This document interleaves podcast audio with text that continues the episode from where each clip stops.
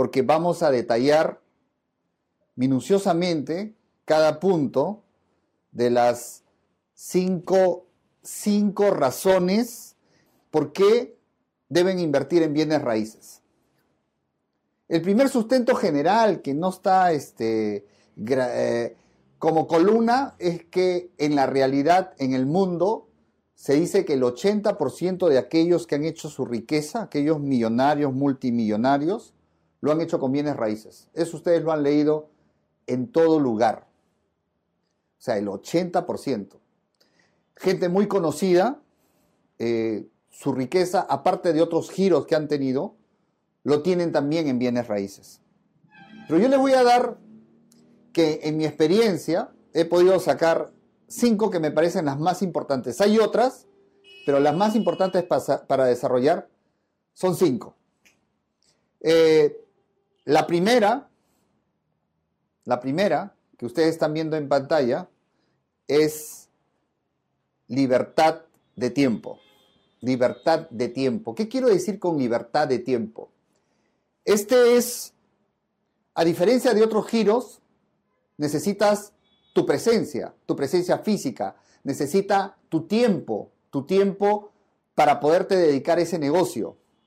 Eh, y lamentablemente por dedicarte a ese cualquier giro de negocio que fuera, cualquier giro de negocio que fuera, lamentablemente eh, reduces tu tiempo para el relax, reduces tu tiempo para la familia.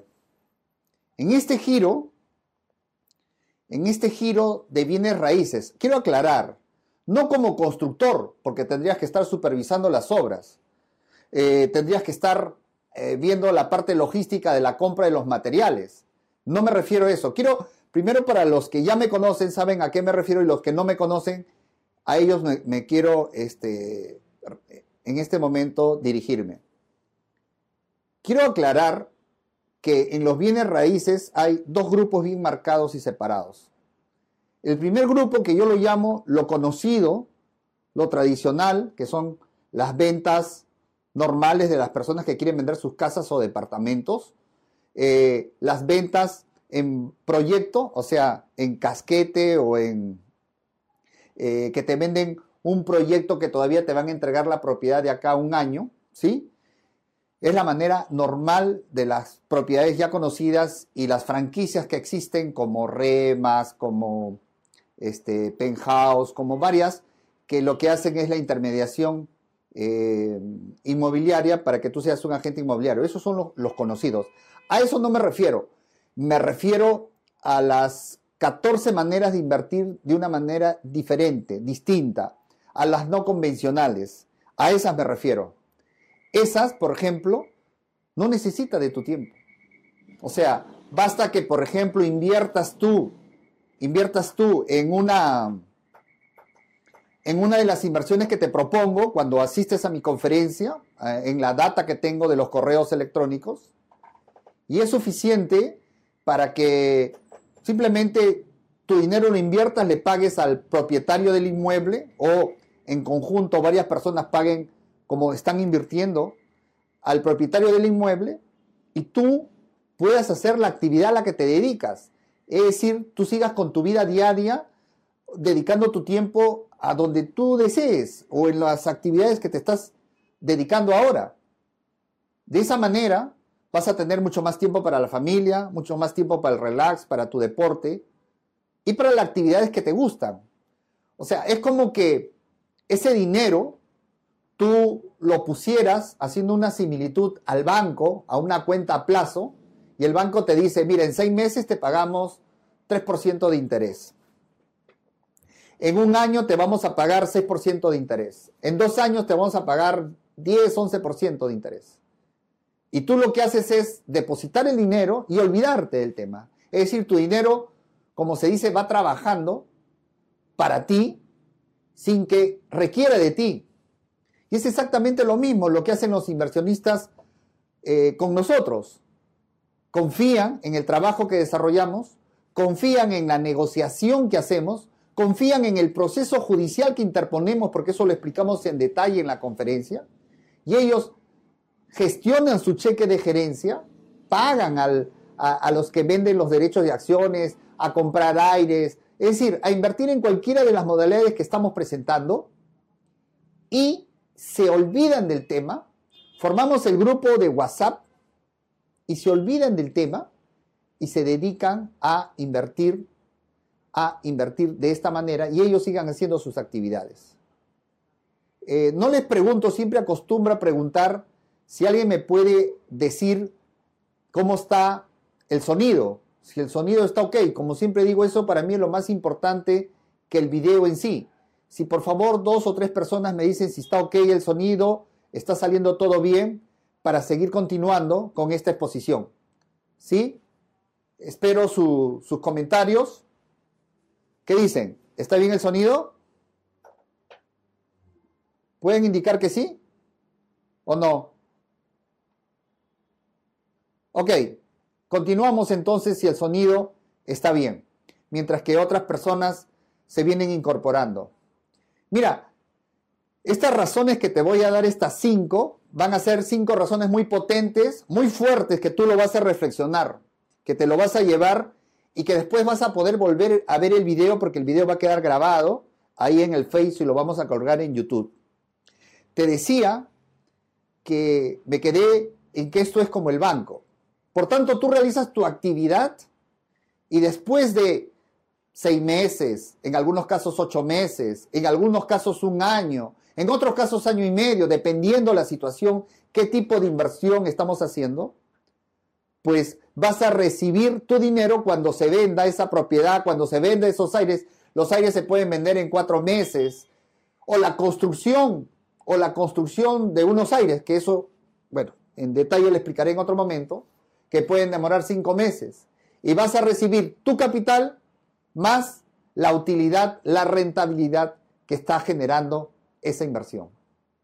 Entonces, fíjate tú que tú no eres el que te dedicas a eso. La chamba, el trabajo, lo dejas a las personas que conocen de estas inversiones. Es decir, mi persona, mi equipo que trabaja conmigo como abogados, los chicos de calle o los chicos de trabajo, de campo, ¿no? nos dedicamos en conjunto a trabajar tu inversión y la de muchos que están confiando en estas inversiones de bienes raíces. Pasamos a la segunda. Esta segunda me gusta. Esta segunda siempre lo digo. Eh, no tiene costos fijos. Mira, muchas empresas, joven que me estás escuchando de 18, 19 años, personas de 30 años y los que ya tienen empresa. Muchas empresas, ¿qué necesitan para operar? Necesitan una oficina, dependiendo del giro. Yo lo sé que dependiendo del giro. Necesitan oficinas. Necesitan a veces almacenes para, para depositar o para todos sus productos. Necesitan logística de camiones, trailers. Necesitan contratar a terceros para que les traigan sus productos, les saquen de aduanas, contratar seguridad, son costos, suma todos esos costos. Tienen que a veces importar, tienen que importar, tienen que, o sea, todos los riesgos que asumen y todos los costos fijos que pagan, tienen que pagar seguro por la mercadería en caso de cualquier imprevisto. Tienen que contratar a veces no un almacén, sino dos, tres, cuatro almacenes. Tienen que contratar vigilancia. Ahora, hablemos de otros costos más fijos. Los servicios, luz, agua, internet, consumo de, otras cosas, dependiendo si estás en el giro restaurante, gas, eh, movilidad. ¿Y sabes cuál es el otro costo fijo muy fuerte? planillas, costo de personal, con diferentes cargos y diferentes sueldos. Preocupación de que te supervise SUNAFIL del Ministerio de Trabajo. Preocupación que la municipalidad te ponga una multa por tal cosa. O sea, necesitas cuadros de personas, mucha personal. Entonces estamos hablando de costos fijos. Vendas poco, vendas mucho, no vendas nada. Esos son tus costos fijos. ¿Correcto?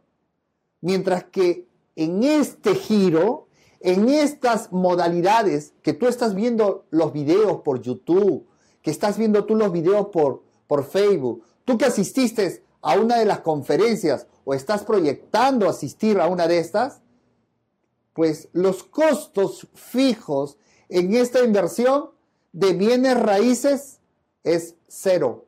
Cero. ¿Por qué? Te pongo un ejemplo. ¿Qué haces? Vamos a decir, compras aires, compras los techos, compras la azotea, pagas el dinero, no necesitas oficina, no necesitas almacenar en ningún lugar nada.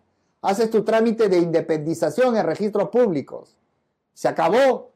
Sacas a la venta. ¿Dónde? No tienes que llevar a ningún sitio ese inmueble. Ahí, en el mismo inmueble, frente a un parque. O en OLX o en cualquier red social. Se vendió. Y pagarás tu impuesto como cualquier empresa que paga su impuesto. 30%, 30 de renta si es una empresa, una persona jurídica, y 5% de renta si lo estás sacando a tu nombre como persona natural. O sea, como cualquier negocio. Fíjate la tranquilidad que tú puedes dormir sabiendo que a la semana no tienes que pagar obreros, sabiendo que no, tienes, no estás preocupado de que tus insumos vienen de China, vienen de, Estados Unidos por, el, por barco o por avión. Eh, es decir, hay una serie de ventajas en cuanto a costos fijos. Acá no hay costos fijos. O sea, acá recibes líquido tu utilidad pagando impuestos, pagando otras cosas. Correcto. ¿Te quedó claro el concepto? O sea, esa es otra razón por qué debes invertir en bienes raíces. ¿Por qué debes invertir por esto? Menos dolor de cabeza, menos estrés. Los que trabajan en empresas donde se necesitan muchos cuadros y muchas áreas me entienden qué significa eso.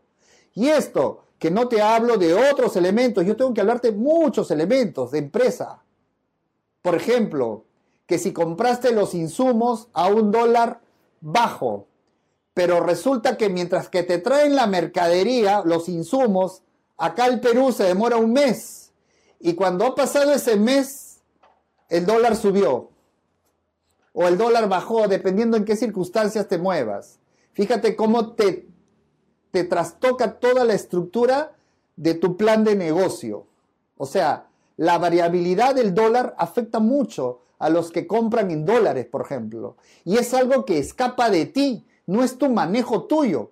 Se desata la guerra, Dios no quiera, con Corea, Estados Unidos. El dólar bajará, el dólar subirá. Es un estrés terrible para esas empresas que tienen que comprar sus insumos y sus productos en dólares. Creo que captaste bien la diferencia, mientras que en bienes raíces, ya les expliqué, no hay logística, no hay pagos de servicios, no hay pago de personal. Inviertes, cobras, pagas tus impuestos, vuelves a invertir, te capitalizas, juntas con las personas que de repente ya te están conociendo que eres un inversionista, inviertes acá, construyes acá, este, aires, techos nuevos, compras derechos de acciones acá, compras un, inmueble como con precario, compras acá un inmueble abandonado después de la investigación que has hecho, les compras a dos o tres herederos. Es decir, te puedes dedicar a mucha variedad. Te enteraste de que van a abrir un centro comercial, ya estás negociando alrededor de ese centro comercial antes que los demás se enteren. Manejo de información. ¿Qué necesitas? Nada. No necesitas un costo fijo. De repente comprarte un carrito y si lo tienes ya no lo necesitas para poderte movilizar. Vamos al tercero. Ahí ustedes van a verlo en pantalla. El tercero, que es el riesgo es mucho menor que otros negocios. ¿Sí? El riesgo es mucho menor que otros negocios. Ah, hay negocios que tienen riesgos elevados y hay negocios que tienen riesgos medios y hay, negocios que tienen riesgos mínimos, pero finalmente riesgo. Ahora, esto depende de muchas cosas. Depende de quién te está gerenciando, quiénes son tus cuadros, quiénes, hay, hay riesgos que pueden ser muy predecibles. Entonces, eso depende de mucho.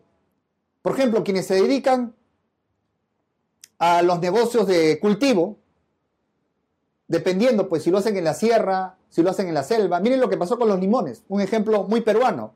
Acá en el Perú se consume mucho ceviche, y lo, aclaro porque este video no solo llega a, Perú, sino llega a diferentes partes del mundo. Acá en el Perú se consume mucho el ceviche. Y en la zona de Piura eh, es donde se produce, se cultiva el limón. El abastecimiento era normal y yo no sé, yo soy abogado, yo no sé si era predecible o no era predecible para los que cultivaban limón o, de repente, pero para las que eran empresas por lo menos, sí tenían que colocar medidas de seguridad para que no sean afectados sus cultivos. Pero ya sabemos hoy que fueron afectados bastante, han perdido, y hoy estamos sufriendo la escasez de limón, y de lo que estaba eh, un dólar, un dólar y medio el kilo, hoy en día está eh, 4, 5, 6 dólares el kilo. Y les puedo poner varios ejemplos que nos ha pasado con los animales por el friaje, por ejemplo, los que se dedicaban al negocio de criar animales o pollos, ya ha sucedido que viene una peste y matan a todos los pollos o tienen que matarlos para, para que no nos afecte a nosotros los que consumimos. Ya nos ha sucedido también las heladas en el sur, que, ha, que otros años ha arrasado con toda la papa y, no servían ya ese cultivo. Entonces, podemos poner otros ejemplos, ¿no? Eh, por ejemplo, los que, los que se dedican a traer mercadería vía terrestre, el riesgo que hay que su que el camión, el tráiler donde traigan se choque y se accidente y se pierda toda la mercadería. Por eso que tienen que colocar seguros para, para cubrir esa probabilidad. O lo que sucede en nuestro país, el transporte, por ejemplo, el negocio del transporte, eh, los accidentes de tránsito, y en fin, y los negocios que hace un momento dije se dedican y que de alguna manera está vinculado el dólar. Es decir, sus insumos compran en dólares pero tienen que vender en soles. Y ese tipo de cambio obviamente que afecta, afecta al negocio, afecta el riesgo. O sea, tú planeas tener una utilidad de 10 y resulta que por el tipo de cambio tu utilidad de 10 se convierte en 2. Eso le sucede a muchos negocios. Y ese es un gran problema en aquellos negocios donde depende mucho del dólar. Uh, siempre se dice que no hay negocio seguro. No hay negocio donde yo pueda tener la arrogancia de decir, en bienes raíces a lo que yo me dedico es 100% seguro. Y lo digo, y yo lo digo, es 100% seguro. Voy a explicar por qué lo digo. Digo que es 100% seguro porque todos los negocios que hacemos, en principio lo hacemos con, con propiedades inscritas en registros públicos. Es decir, es la máxima instancia de seguridad de que es tu propiedad. Cuando tu nombre se coloca o los nombres de los 8 o 9 inversionistas en la partida registral, es como que le dan un manto sagrado y te cubre el sistema jurídico y te dice, tú eres propietario. Entonces yo me refiero a eso, que tu nombre va a estar inscrito en la partida y vas a aparecer como propietario. Que venga un tercero a querer decir, la nulidad, porque, etcétera, etcétera, bien difícil, por no decir imposible. Ahí sí nos podría afectar los tiempos, pero no que te van a anular un contrato. Salvo que estemos contratando pues con una persona demente, salvo que estemos contratando en ese acto con un alcohólico y estaba en estado de ebriedad, salvo que estemos contratando con otra persona que dice que es el vendedor y resulta que no es el vendedor, porque se está sustituyendo como persona, o sea, con un DNI que no le corresponde. Pero eso es difícil hoy en día en nuestro sistema. Antes era posible, pero hoy en día porque hay la huella tactilar electrónica, donde tú vas al notario y el vendedor y cada comprador coloca ahí su huella y aparece en la pantalla que está conectada con RENIET, que es el sistema de registro de personas, y le dice conforme es la persona, es su huella, que cuando tú fuiste a sacar tu DNI, colocaste tu huella digital Por tanto, eso es casi imposible. ¿Dónde podría estar aquel riesgo mínimo que digo, que, que, yo diría que es para la pizarra, para la teoría? Les voy a poner dos ejemplos. Vamos a imaginarnos que tú compras una propiedad, una casa de 200 mil dólares. Un ejemplo.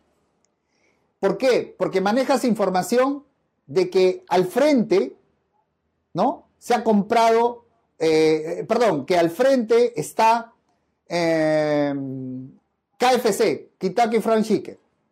KFC está al frente. Tú dices, ok, buen negocio, compro al frente y te compras 200 mil dólares. En eso que van seis meses tú y dices, ya, ahora lo voy a vender y el precio de mercado te lo tasan que está en 350, vas a ganar 150 mil dólares. Es un ejemplo de pizarra, como digo yo. Pero como tú no sabes qué decisiones están tomar, tomando dentro de Kentucky Fried Chicken, justo cuando tú estás queriendo vender, Kentucky Fried Chicken toma la decisión de que ese local es muy chico y toma una decisión de directorio vender ese local e irse a otro lugar donde han encontrado otro más grande y resulta que con ese dinero que venden ahí van a comprar el otro local o le van a agregar un dinero porque ya les quedó chico. Tú viste mucha gente acoplada, pero no viste que eso ya generaba, por ejemplo, en ese negocio ya incomodidad porque era muy chico, porque la gente se llenaba y eso observaron los de Kentucky y dijeron, no, nos quedó corto, vamos a venderlo y vamos a pasarnos a otro lugar. Y en eso que tú estás sacando tu letrero, ellos están sacando su letrero, ellos se están retirando de ahí y están colocando ahí se vende. ¿Tú te imaginas ese escenario? Poco previsible para ti. Se salen del mercado y tú recién estás poniendo tu letrero. ¿Qué pasaría ahí? ¿Estaría tu casa a 350? Probablemente se baja a 150. Probablemente solamente lo puedas vender a 170. Y no solo tú, sino todos comienzan a bajar, a bajar sus propiedades porque se fue el monstruo, se fue el líder de la marca, el que atraía a los demás. ¿Te quedó claro el primer ejemplo? Un segundo ejemplo, donde minimizamos el riesgo, es que imagínate, te compras una casa a buen precio en La Molina y tú no sabes, porque hay eh, cierta información que desconoces, que justo donde tú compraste hace 30 años era un relleno sanitario o es una tierra, eh, no sé cómo se llama técnicamente, movible. Y estás ahí un mes, estás con tu letrero, se vende, tu casa de dos pisos, 300 metros, 400 mil dólares sacas tu precio y en eso, Dios no quiera, un terremoto 9 grados que dura 40 segundos. Cuando vas a ver tu casa que estaba con su letrero y encima que no tenía un seguro, porque en Latinoamérica la idiosincrasia es ahorrarnos, no poner seguro, lo ves, vas y está todo destruido en el suelo. ¿Te imaginas ese escenario? Ahí perdemos pues. Pero fíjate que te estoy poniendo escenarios, como yo digo, de pizarra. Un poco para reírme, porque me da risa contarte estas situaciones, porque me imagino, tuve en esta situación, ¿no? Y como buen peruano, caballero, perdí. ¿Qué puedo hacer? Ya fue. Tendrás que recuperar en otra inversión. No me ha pasado, no ha pasado, pero te cuento en teoría que podría pasar. ¿Por qué no? De repente de acá la, a la 3.000 o 4.000 operación suceda el primer ejemplo, el segundo ejemplo y alguna tercera que se me pueda ocurrir, pero podría pasar. Eh, pasamos a la 4. A la 4. Estamos avanzando. Yo sé que estás captando. Yo sé que te está quedando estos conceptos que te están ayudando en este avance para poder aprender sobre bienes raíces. La 4 me gusta. Las utilidades son mucho mayores que otros, que otros negocios. ¿Qué negocios conoces tú, por ejemplo? ¿En qué giro estás? ¿En qué giro están tus padres? No eh, eh, de repente no es tuyo, pero tú conoces dónde has trabajado, eh, el giro donde de alguna manera has tenido información, cuánto es lo que se gana, ¿no? y hay un montón de giros, sus márgenes de utilidad. Yo este, hay un cuadro que quisiera que lo veas en pantalla, mientras que yo lo tengo acá a la mano. Mira ese cuadro, es, es sacado de internet por Forbes y publica, dice que la tecnología para salud, la utilidad debe estar hablando de la utilidad neta, él lo dice, margen neto, es 20%. O sea, neto de, sacando todo lo que significa costos fijos, todo, todo, todo lo que te queda como ganancia. Tecnología para la salud, todo lo que es el rubro de tecnología para la salud es la de mayor 20%. O sea, ¿a qué se refiere? Ecografías, tomografías. Pero fíjate que para sacar 20%, ¿cuánto cuesta una tomografía? Sé que es alto. O sea, ¿cuánto significaría para poder colocar, por ejemplo, un servicio, eh, un negocio que dé servicio a, los hospitales, a las clínicas, con todo lo que significa la tecnología de última, de, de lo último. Debe ser bien carito para ganarte 20% de lo que vas invirtiendo poco a poco, vas recuperando. En finanzas, 18%, servicios tecnológicos, 17%, ah, tecnología electrónica, bienes no duraderos, transporte 10%, servicios públicos 10%, comunicaciones 8%, servicios comerciales 7%, minerales no energéticos, le estoy poniendo el último, es 1%, eh, minerales energéticos 2.3%, servicio de salud 4%. Yo tengo un cliente en cómputo 5 a 8%, creo que es utilidad.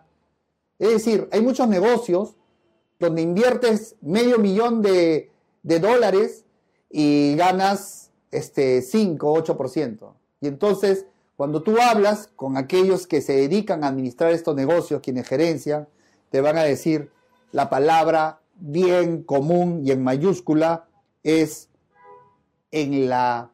El negocio está en la cantidad.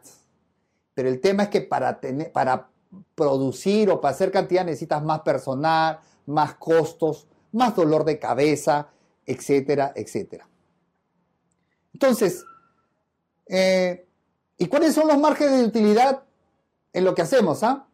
Primero voy a explicar los márgenes de utilidad en bienes raíces de los normales, los que construyen, los constructores, los que hacen departamentos, los que hacen proyectos de inversión, de esos te voy a hablar, ¿no? Eh, ¿Cuánto es su margen de utilidad? Yo he conversado con constructores, gente que se dedica al tema inmobiliario. Me dicen que en promedio es 30%. O sea, más o menos, pero es 30%. No importa si están en la clase A, o así construyen eh, departamentos o casas para la clase A o para la clase DE. Está 30, 28, 33, de repente llegan algunos a 35. Por eso que estamos ahí, el margen de utilidad 5 para arriba y 5 para abajo. Ok, 30%. Pero acá viene la buena noticia. Pero para lo que hacemos nosotros, para las inversiones que tú estás viendo en los videos de YouTube y que estás aprendiendo en la conferencia, obviamente en la conferencia hay mucho mayor detalle. Son cuatro horas y media, casi cinco horas que me pongo a hablar normalmente y tranquilo hasta el número 12.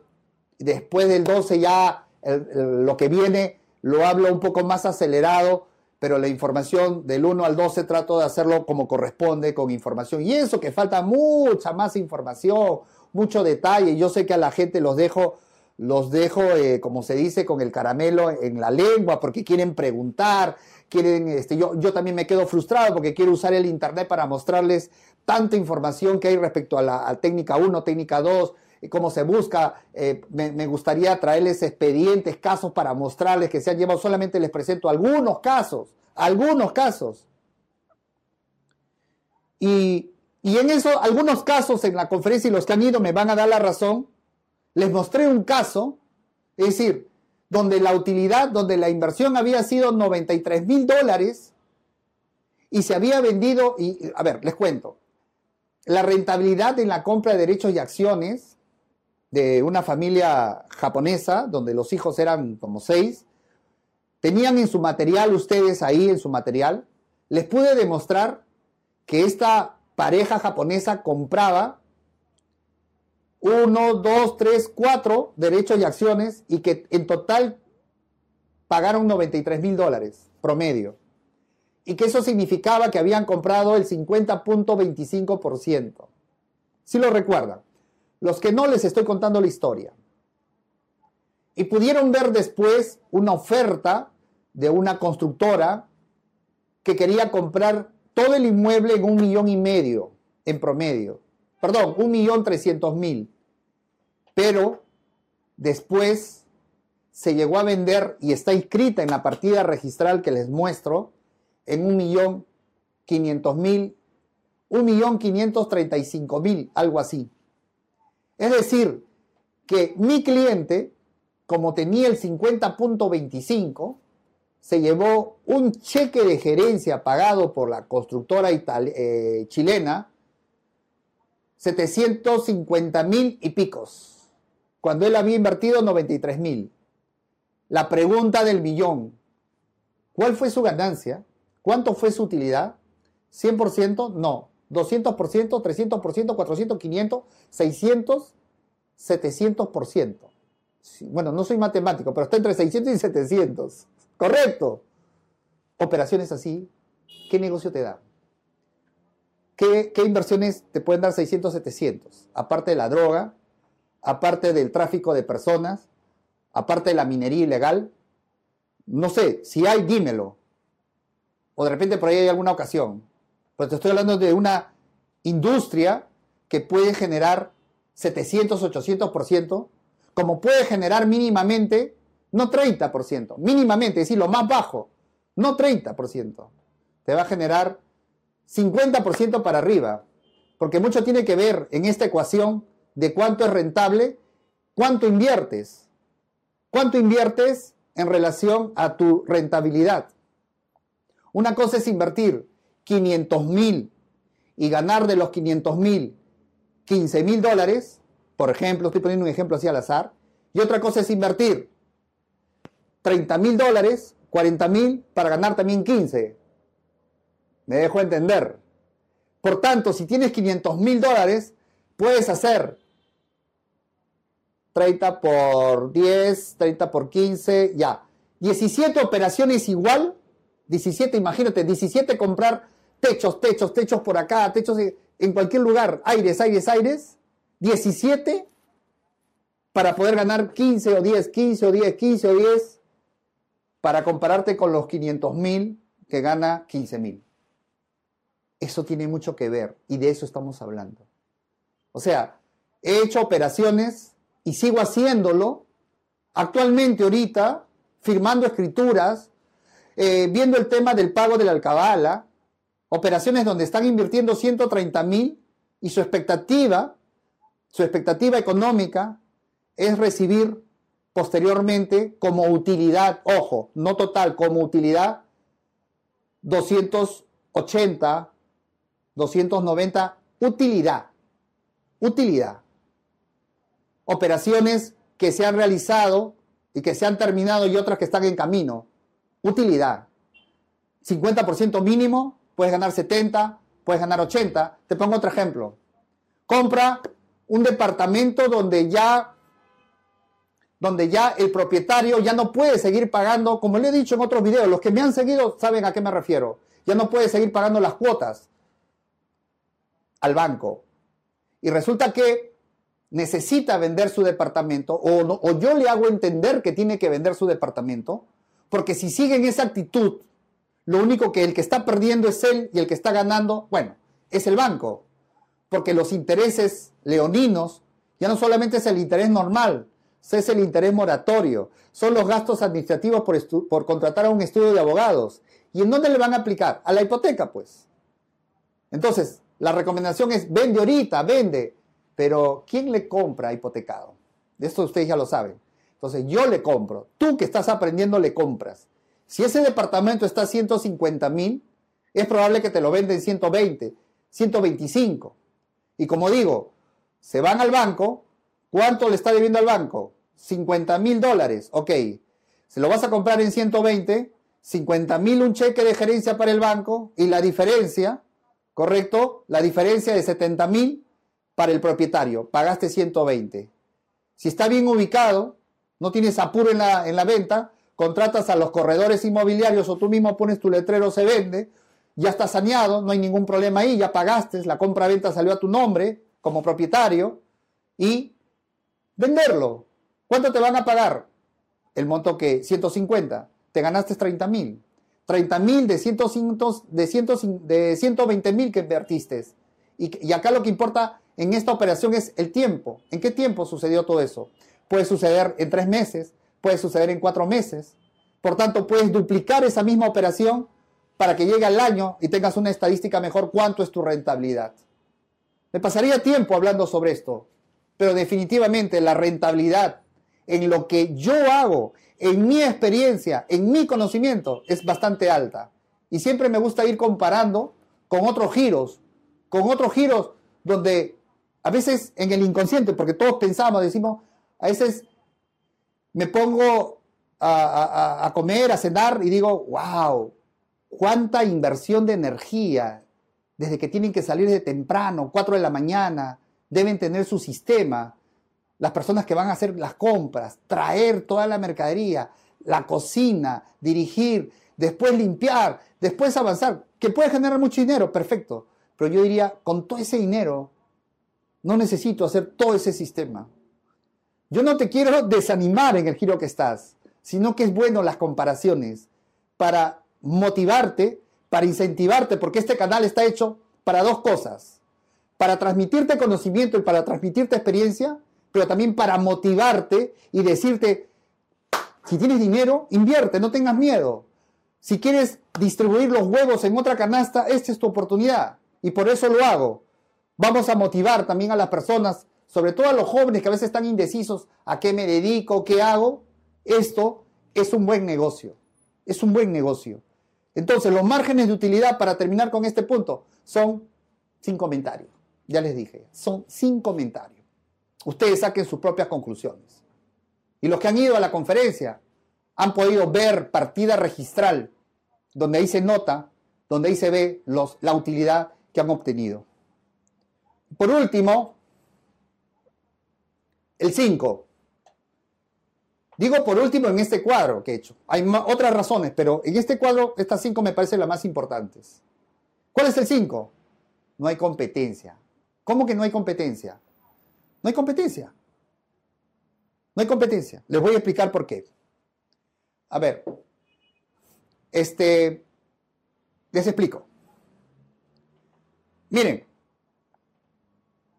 en lo tradicional, en la venta de departamentos nuevos, en la venta de, eh, etcétera, hay toda una competencia. Muchas constructoras, muchas inmobiliarias, muchas empresas que se dedican, marcas conocidas, y entonces hay un mercado grande, pero hay una competencia en ello.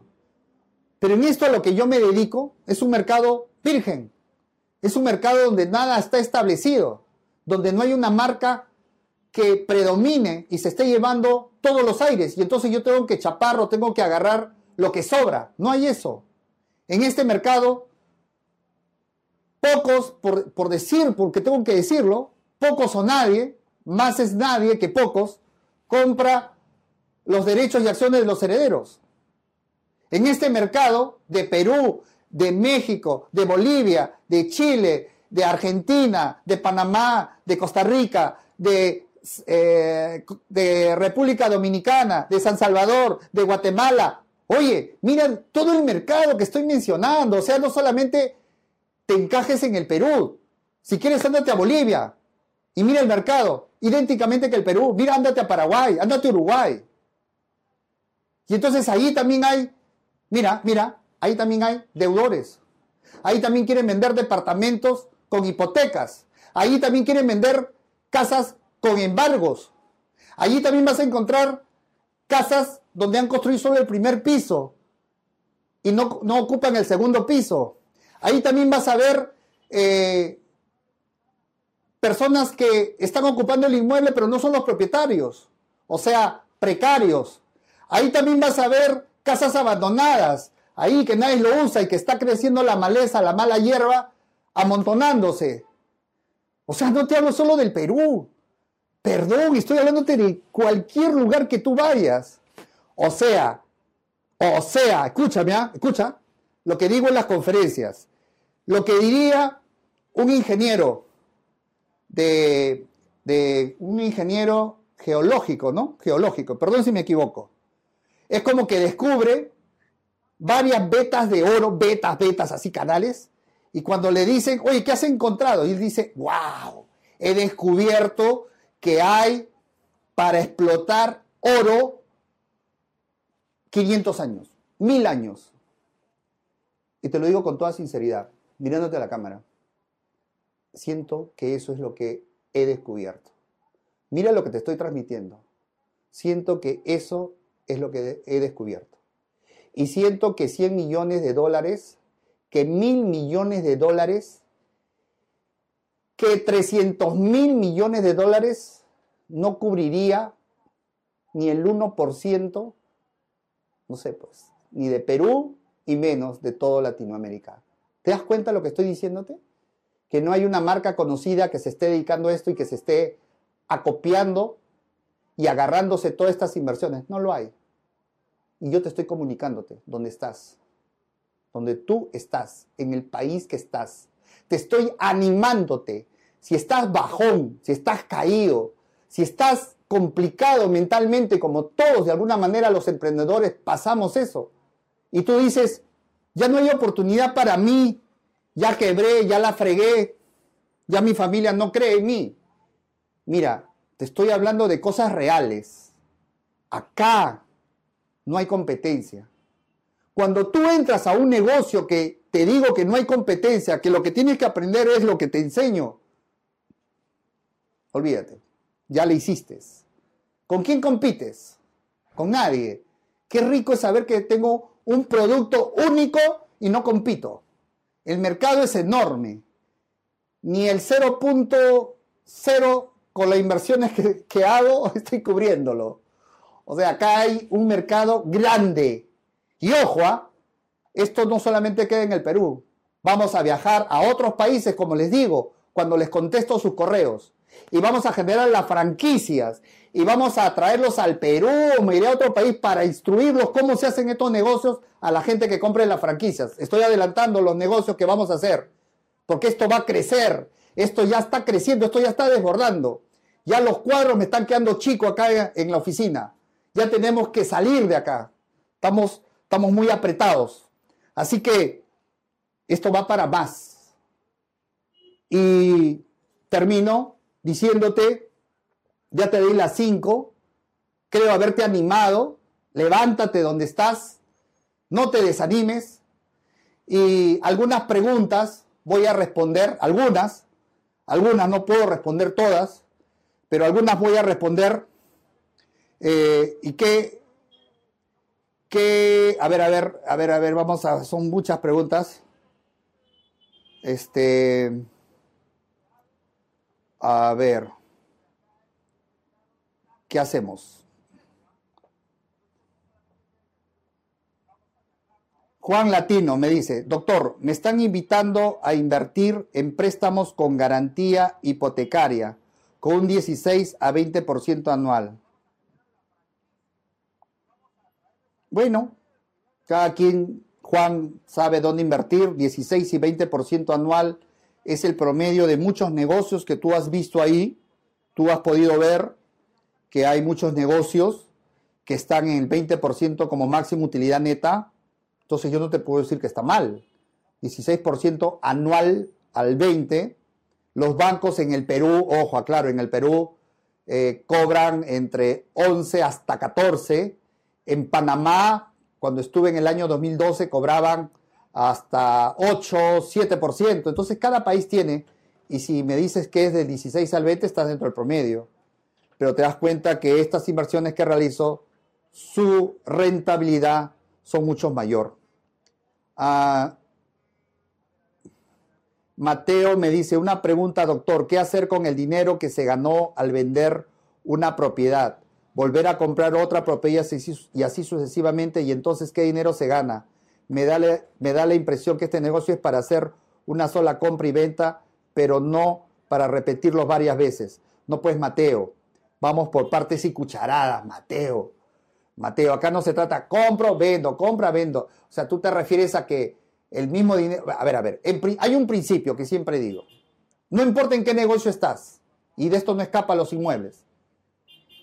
Tú inviertes un capital de 20 mil, un ejemplo. Tienes una rentabilidad de 10 mil. ¿Qué debes hacer? No tocar tu capital de 20 mil, sigue siendo para trabajo. Y tu utilidad de 10 mil, 70% debe de ser para dónde? Para seguir invirtiendo. O sea, se convierte en 27 mil.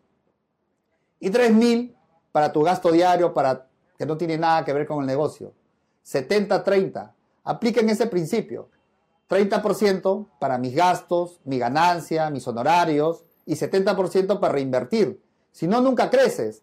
Ahora, Mateo, en el escenario que tú estás, compras, vendes, pero yo no hablo de eso. O sea, yo no hablo de compro, vendo, compro, vendo, hablo otras cosas. Yo te sugeriría que veas nuestros videos, que estamos hablando de un mercado distinto y diferente, poco conocido, poco explotado.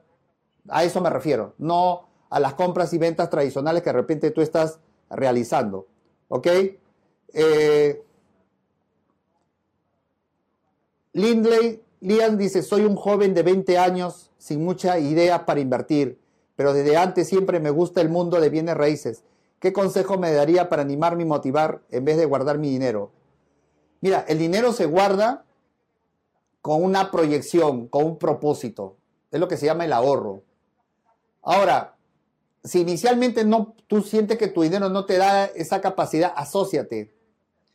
La mejor inversión que tú puedes hacer primero en esta etapa que tú estás es conocimiento, es seguridad, es aprender, aprender de tus mentores, aprender de esos videos, aprender de las conferencias, aprende. Ok, y la última pregunta que voy a responder es, José Andrés Durán dice, doctor, buenas noches, ¿puedo intermediar sin tener el registro de agente inmobiliario o cómo podría mejorar mi credibilidad al contactar propietarios en caso no sea agente? Bueno, tú me estás hablando de intermediación mobiliaria, de intermediación. Eh, yo no me dedico a ello, yo no, no es mi fuerte. Eh, quieres ser corredor inmobiliario, eh, que tú puedas vender las propiedades de, de, los propietarios, ofrecer en el mercado y te ganes un 3%. Hay institutos eh, que promocionan, me llegan al Face sobre que enseñan sobre ser corredores inmobiliarios. Bueno, ahí te enseñan ver la partida registral, cómo hacer los contratos, etcétera. Pero para lo que yo hago no es imprescindible. Que te ayuda, sí, probablemente en algo, pero no es imprescindible. Probablemente tengo una aspiración de muchas personas que me están poniendo la idea, doctor, ¿por qué usted no hace una escuela de donde se enseñe a invertir, donde se enseñe a ser asesor para los inversionistas, sí, me parece buena idea. No lo hay en el Perú, solamente hay de corredores de inmuebles. Me gustaría hacer una escuela que se llame, donde saques un título o una diploma sobre asesor para inversionistas en bienes raíces. ¿Qué te pareció la idea? Puede ser, ¿no? Asesor, asesor eh, para inversionistas en bienes raíces y especializarte en esto. Yo creo que la podemos hacer. Todo es posible. Mientras haya pasión, haya ganas, todo es posible. Pero vamos avanzando en las cosas elementales que necesita estas enseñanzas. Por último, te digo, mira, todos tenemos un sueño. Yo no sé cuál es tu sueño. Mi sueño mío fue y sigue siendo los bienes raíces y hacer mucho dinero con bienes raíces. Y darle tranquilidad, darle bienestar a mi familia con mi situación económica, con mi patrimonio. Eso fue mi sueño y hacia eso apunto y hacia eso estoy y esto está para más, donde involucro incluso a las personas cerca de mí para que ayuden en esto o en otro igual te digo a ti, ¿cuál es tu sueño? Pero no basta que te pongas de rodillas a orar. No basta que, que lo anotes. No basta que pasen los años y sigas viendo que tu sueño no avanza nada. No basta si es que no estás haciendo ahorros. No basta si es que no te estás juntando con grupos de amigos y le estás diciendo, oye, ya pues, tú pon mil, yo pongo mil, yo tengo 500, juntémonos y la próxima inversión que manden a mi correo, eh, el doctor Gil, vamos a invertir. Acción. ¿Sabes qué? Este mercado te demanda acción. Tu sueño te demanda acción. Actívate. Haz, camina, realiza, mueve tus manos, dedica tu tiempo. Ojo, no solo conmigo, ¿ah? Estoy hablando de una parte de las inversiones. Puedes salir a la calle, a tocar puertas y decirle, señora, estoy interesado en comprarle su techo, su aire, su azotea. La señora no te va a entender, pero abre tu boca y le explicas en qué consiste el negocio. Dile, señora, usted va a tener 20 mil dólares, 25 mil dólares producto de su techo. La señora ni sabe que se puede vender su techo. Usted va a poder poner un negocio. Su esposo va a poder comprar carros para hacer taxi. Va a aumentar usted en qué negocio está, en qué giro. Ah, me dedico a la textilería. Ok, va a poder comprarse las máquinas modernas. Va a poderse comprar más tela. Va a producir más. Emocionala. Hazle entender que no solamente eres tú el beneficiado con sus 150 metros o los 100 metros de su techo, sino que ella también es beneficiada porque ni siquiera pensó seguir construyendo porque son tres personas nada más que viven ahí. Y tú, una vez que haces la independización, vas a poderte ganar 10 mil dólares más vendiéndolo para que otra persona construya. O, salvo que tú quieras construir y hacer departamentos. Solo te estoy resumiendo una, pero tienes que actuar. No esperes que esto salga en los periódicos, peguen los avisos en la calle. No, no, no, tú tienes que tocar puerta. Tú tienes que activarte. Bendiciones en tu vida financiera. Que Dios bendiga todos tus proyectos y todos tus sueños. Pero Dios te va a bendecir. Pero tú tienes que moverte. No esperes que Dios se mueva por ti. Hasta otra oportunidad.